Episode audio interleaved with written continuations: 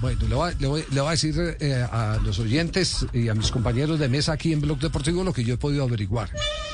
El contrato eh, establece inclusive, señor abogado, una obligación. Tiene una cláusula. Tiene una clase de obligación y es eh, la confidencialidad. La confidencialidad. Es un contrato a dos años. En el que el deshacer el contrato representa un dineral que América de Cali no estaría en este momento dispuesto a asumir, deshacer el contrato.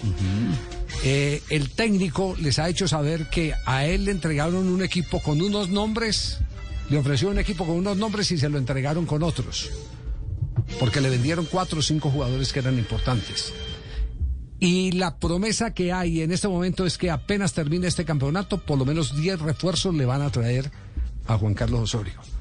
Todo esto para poder cumplir con el objetivo y, que las partes eh, eh, lleguen a cumplir también las expectativas que se vendieron en la América de que Osorio les dé un título y, y- y- y Osorio el que a América le dé las herramientas con que conseguir un título. Sobre todo porque en el segundo semestre del próximo año no puede No, contratar. exactamente, entonces se habla de verdad. 10 a, de 10 a 12 jugadores. Mirando a lo Pero largo, me dicen claro. que ese contrato está más amarrado que... Que un trasteo para el Chocó. que un trasteo para el Chocó, Claro, claro. Sí. Eso sí está bien amarrado, parece un turbante esa vaina. Pero yo sí le digo una cosa, ayer en el primer tiempo me gustó. Sí. Pero en el segundo bueno. tiempo no sé qué le pasó a Osorio, hombre. Gaviota, que televisor de motel. pareció una gaviota en Bolivia, hombre. Sí. Perdido.